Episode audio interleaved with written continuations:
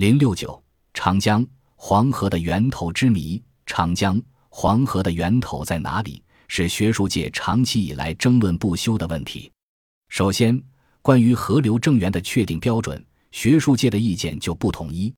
有的赞成以水流最长者为正源，有的主张是河道上下游的一致性，以形似干流的自然延长者为正源；有的说应该以水量大者为正源；有的主张依照历史习惯，维持人们长期以来的普遍看法，而不去轻易变更。更有人将河谷形成较早者推为正源。此外，还有强调流域面积大小或发源地海拔高低等等。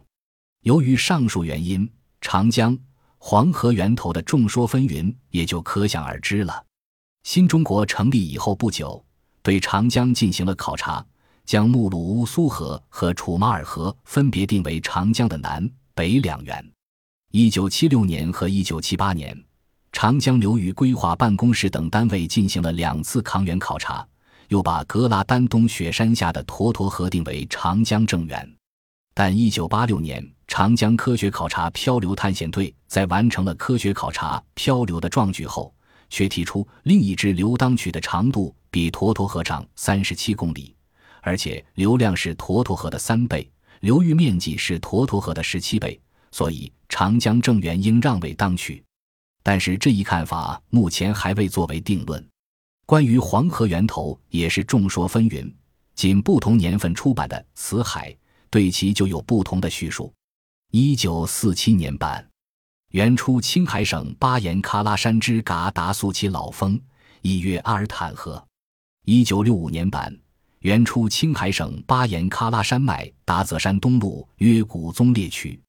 一九七九年版，上源卡日取出青海省巴颜喀拉山脉各兹各雅山路。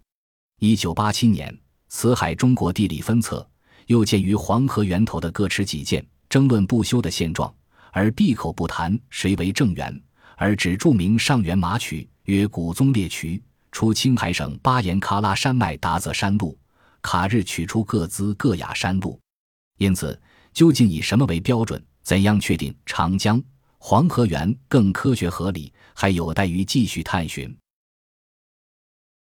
本集播放完毕，感谢您的收听，喜欢请订阅加关注，主页有更多精彩内容。